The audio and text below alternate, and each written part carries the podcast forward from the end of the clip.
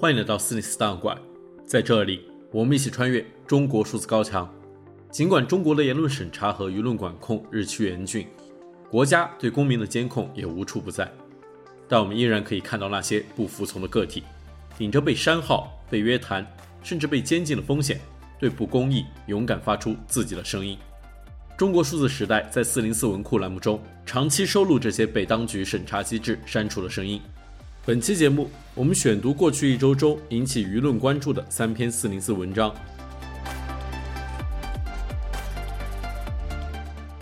十月五日，微信公众号绿芒发布了一篇名为《因为过路被集中隔离十五天，我起诉了市政府》的文章，讲述作者九月二十三日因路过一个人行道上的封控圈就被拉走集中隔离十五天的经历。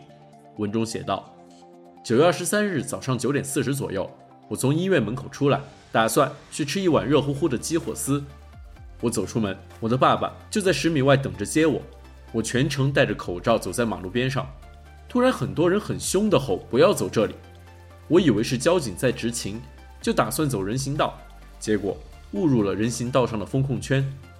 发现不对劲，我立马想走出来，警察和医生都奔过来不让我走了。因为不清楚发生了什么，我也很配合地留在原地登记身份信息。后来才知道，是因为刚才有一个密切接触者在医院门口的核酸检测点做核酸，所以把密切接触者到过之后的所有在核酸点的人全部就地封控。而且因为没有做好管控措施，还有好几个像我一样误入封控圈的人。我们在原地等了近一个半小时，因为封控标识不明显。这期间，无数的人从我们旁边路过，也有很多不知情的人想进入封控圈。最后。来了很多辆救护车，集中转运了七十多人。这七十多人里，有正在保胎的高危孕妇，有老婆正在旁边妇幼保健院生孩子，出来买点吃的男士，有六七十岁高血压、糖尿病的老婆婆，还有很多准备出门来这里做核酸，或者像我一样路过的路人。作者最初收到的告知书上写着隔离七天，在进入隔离房间后，作者发现隔离条件十分糟糕。他在文中写道：“我的房间没有床单，被子凌乱地堆在椅子上，没有桌子，除了一个烧水壶、电视，别无他有。好在有个独立卫浴，虽然是太阳能的，而最近天天都是阴天。这个硬件条件让我开始觉得有点不妙。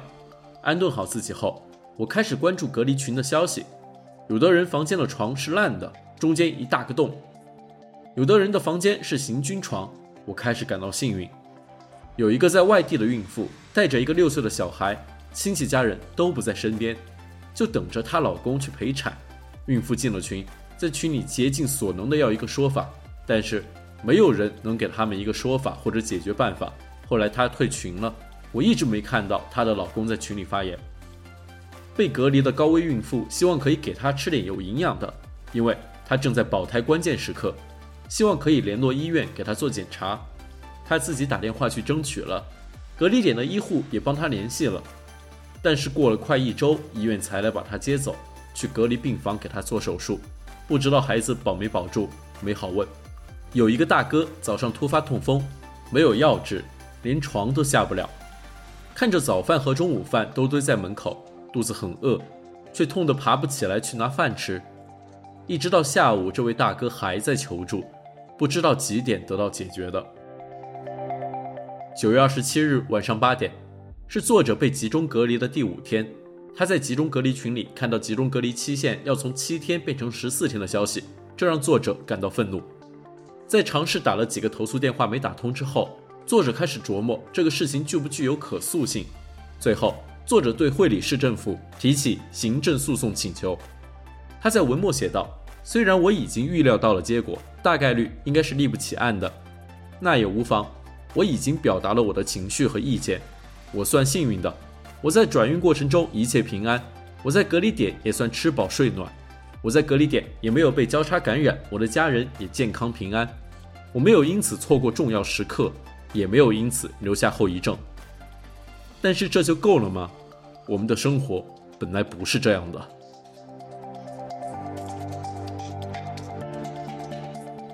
九月，微博话题。被两百元电视的买家秀整破防了，登上热搜。引发舆论关注。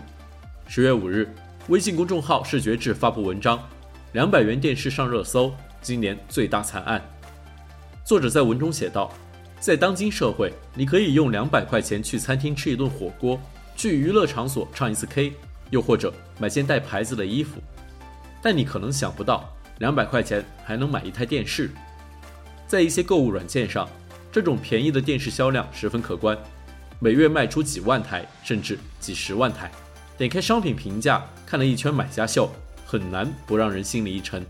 这些买家秀里有他们真实的居住环境，呈现出一种与现代生活割裂的气息。积灰的柜子、老化的电线和周围环境融为一体，合不上的抽屉、磕掉漆的沙发，每件家具都上了年头。这些照片把人从虚假繁荣的互联网一下子拉到了普通人的生活里。在这些不起眼的买家秀背后，藏着一个真实的世界。没有超大的液晶显示屏，科技感与他们毫无关系。只有厚重的外壳，分辨率低的屏幕。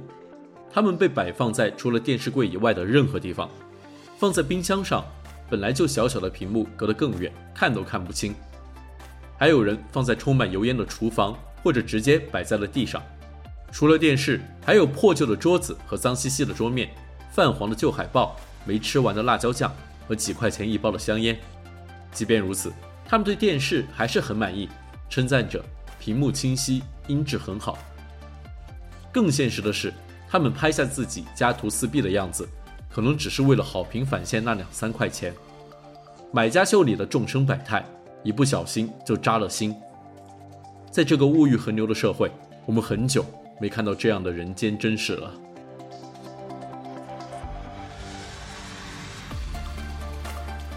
十月，诺贝尔奖公布获奖名单，南京大学、同济大学、西安交大、中国科大、人民文学出版社纷纷发通告碰瓷。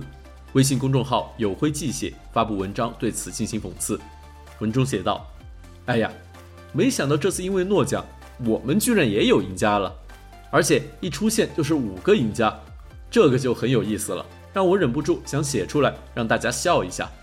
第一个赢家是现代快报宣布报。”赢家就是南京大学，这次诺奖的物理学奖得主就是他们学校的名誉教授。